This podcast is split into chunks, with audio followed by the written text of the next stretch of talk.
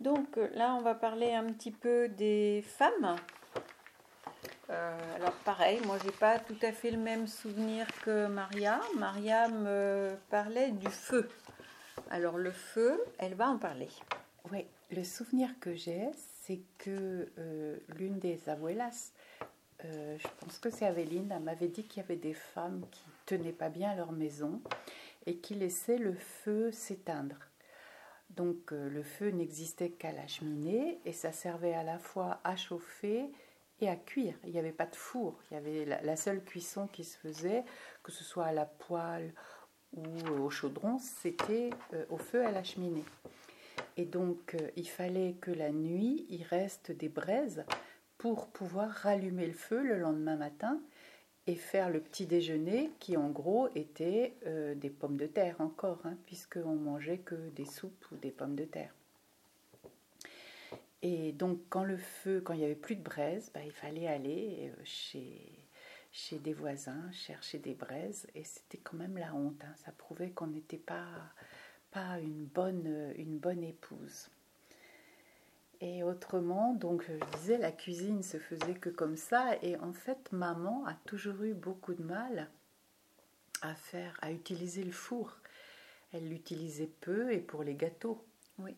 Elle disait qu'autrement la viande se desséchait ou était trop grasse. C'est vrai qu'au four, il faut l'arroser et mettre de la graisse. Et que maman avait quand même des problèmes de, d'estomac, de, vésicule. Et donc, elle a toujours été euh, un peu révulsée par tout ce qui était trop gras, ou puis elle aimait pas tellement manger en fait, même si elle cuisinait bien. Et ce qu'il y a de, bizarre, c'est que moi-même, je ne, comme je ne l'ai pas vu vraiment faire de cuisine au four, je fais très peu de cuisine au four aussi. spontanément, je ne le fais pas. Alors, c'est drôle parce que je suis en train de préparer le repas et j'ai mis quelque chose au four. Euh, oui, alors je reviens juste sur le petit déjeuner. Je me rappelle toujours de Abuelito qui disait qu'il mangeait des sopas. Et des sopas, en fait, c'était une soupe, certes, mais que avec du pain. Du pain qui trempait dans un bouillon. Et euh, en fonction, ça pouvait être des sopas de tomates, donc juste avec euh, de la tomate, ou euh, des. Alors ça aussi, ça vient du fait que quand ils étaient en montagne, les hommes qu'ils partaient euh, travailler en montagne euh, longtemps, puisque parfois ils allaient même jusqu'à Avila avec leur âne, donc ça fait 80 km, donc on imagine le nombre de jours qu'ils mettaient pour aller, le nombre de jours qu'ils mettaient pour revenir. Ils se faisaient leur cuisine eux-mêmes.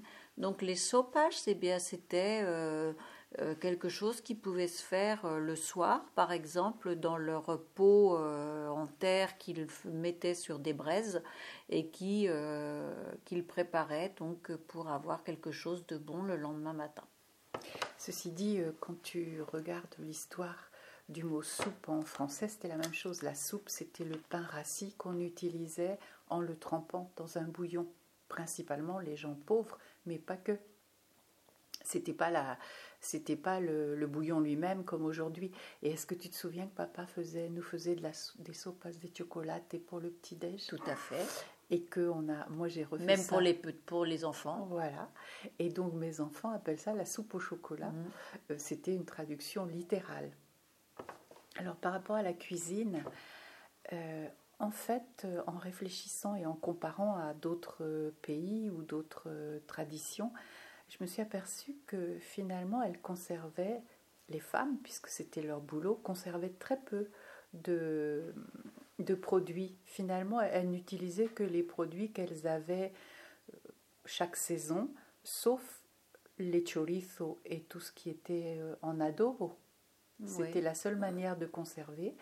Elles n'utilisaient pas beaucoup la conserve avec du sel, peut-être parce que le sel était très cher, je ne sais pas. Sauf le jambon. Sauf le jambon, mais le sel. était vraiment cher, elles le conservaient. Et euh, elles n'utilisaient absolument pas le fumage, par exemple, contrairement à d'autres régions en France où on fumait la viande. Et elles ne faisaient pas de conserve. du tout, de légumes, de...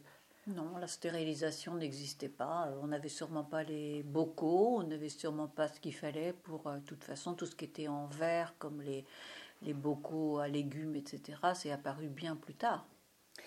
Donc les, les seules conserves, en fait, c'était les olives, mais c'était pas vraiment de la conserve, c'était la préparation des olives dans de la saumure. Oui, c'était dans des grandes bassines.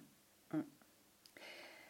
Et euh, quand les parents euh, étaient en Espagne, il y avait des très beaux plats que on mettait dans la radena. C'était en fait la radena, c'était quoi C'était des étagères où Oui, c'est des étagères où on mettait euh, la vaisselle. Les quelques vaisselles qu'on avait, parce qu'en réalité, les hommes buvaient du vin, mais ils le buvaient directement à, la, gourde à, la gourde ou avec euh, la carafe en verre, mais ils se le mettaient dans le gosier. Pareil pour l'eau à partir du botir. Et donc, il n'y avait pas de verre. Mmh. Et les gens mangeaient dans un grand plat. Mmh qu'ils mettaient sur une petite table. On les a vus, les petites tables, c'était des toutes petites tables, et les gens s'asseyaient sur des chaises basses. Et on servait la nourriture, et chacun allait manger avec sa cuillère. Et après, pour qu'on n'en mette pas partout, sous la cuillère, il y avait une tranche de pain. Alors ça, je me souviens de ça quand j'étais petite. Et je me souviens de deux choses. C'est que quand euh, je regarde sous les jupons de l'histoire où on raconte ça, je me dis, ben, c'est pas si vieux que ça. Et quand tu regardes le Maghreb, où les gens se servent avec leurs mains, et pour le couscous, ben, c'est les mêmes pratiques. En fait, il n'y avait pas d'assiette individuelle. Et je me souviens d'un épisode très drôle. C'est quand on était plus tard euh, à, Sainte-Sabine, où Monsieur Davaz, je me souviens de son nom, en fait, c'était c'était pas lui le maire, mais quasiment, puisqu'il avait euh, un café, une épicerie, il était à côté de l'église et en fait il, inventait tout le temps des fêtes et il avait fait venir des Bretons en costume danser dans le pré.